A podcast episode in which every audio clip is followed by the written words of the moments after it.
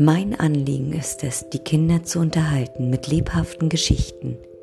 Diese kommen aus den unterschiedlichsten Bereichen, zum Beispiel verbunden mit Erfahrungen älterer Generationen, bestimmte Weisheiten aus den unterschiedlichsten Kulturkreisen und verloren gegangenes Wissen.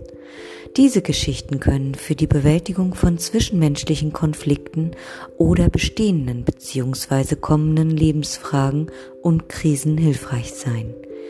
Die Geschichtenwerkstatt Katrin Schmecht. Lebendig, gefühlvoll, zauberhaft.